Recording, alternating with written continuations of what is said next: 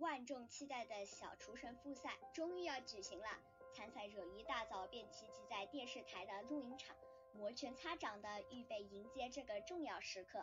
经过一个多月的反复练习，吴慧珠和周志明同样蓄势待发，准备在荧光幕前一展身手。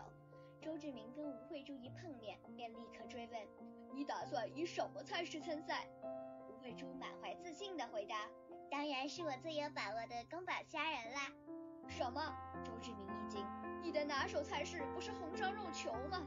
吴慧珠耸了耸肩说：“起初的确有这个打算，但后来我觉得宫保虾仁较易上手，又不会因为菜名而被人取笑，所以我就改变主意了。”不行，你得改回去。周志明语气强硬地说。吴慧珠愕然：“为什么？”周志明轻哼一声道：“我早已决定以宫保虾仁作为参赛作品，你不可以抢了我的菜式。”你怎么能恶人先告状？我只见你做过腐竹鲜虾卷，却从来没有听你说过要以宫保虾仁参赛，我怎么会知道？更何况比赛规则根本未有列明参赛者不能以相同的菜式参赛呀！吴慧珠很不以为意。我不管，我说不行就不行。周志明恨满地说。吴慧珠被他蛮不讲理的态度气疯了。凭什么我就一定要听你的？我偏不！在互不相让的情况下，二人都决心要以相同的菜式参赛，来一个正面交锋。不一会儿，比赛节目正式开始。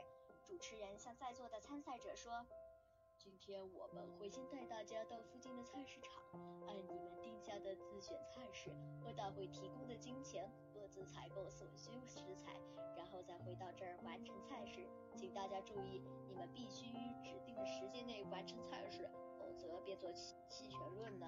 大家听了都不敢傲慢，急忙的收拾好行装，预备随队出发购物。摄制队带着参赛者来到一个规模颇大的菜市场，里面的摊档很多，货品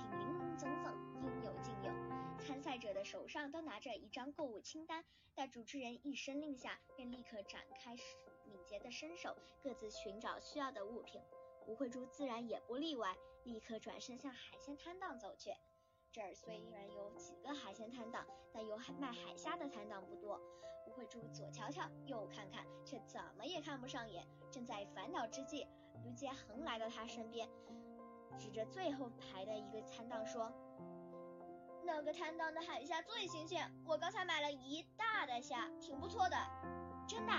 吴慧珠看了他手中透明的袋子一眼，只见袋中的海虾还在活蹦乱跳。果然十分新鲜，那摊档的海虾已经所剩无几了。吴慧珠怕再迟疑便会卖光，于是也不再多想，立刻上前预备跟档主说话。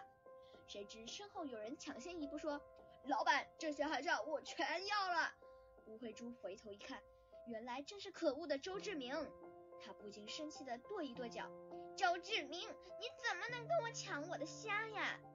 你还没有未付款吧？怎么就是你的了？”周志明不客气的反驳，吴慧珠顿时说不出话来，深知自己争不过他，但人心扭不干的说了下去：“是我先看中了的，你这样抢过去，实在太没礼貌了。”周志明摊了摊手，摆出一副爱莫能：“现在是比赛，当然是先到先得，请恕我，请恕我无法礼让了。”吴慧珠气得满脸通红，却又无可奈何，正苦恼着该怎么办。旁边的卢杰恒忽然笑着扬起自己手中的那袋海虾，你们都别斗气了，其实刚才我是多买了一些做备用，不如我们把海虾平分吧。吴慧珠这时才转忧为喜，连忙感激地说，还是小恒最好了。周志明虽然跟吴慧珠互不相让，但心里其实也希望猪猪能和他一起入选。现在听到卢杰恒愿意相助，自然也很乐意。谢谢你，小恒。吴杰恒向他们眨一眨眼睛，呵呵一笑，客气什么？别忘了，我们是有着共同梦想的铁三角呢，当然要互相帮助嘛。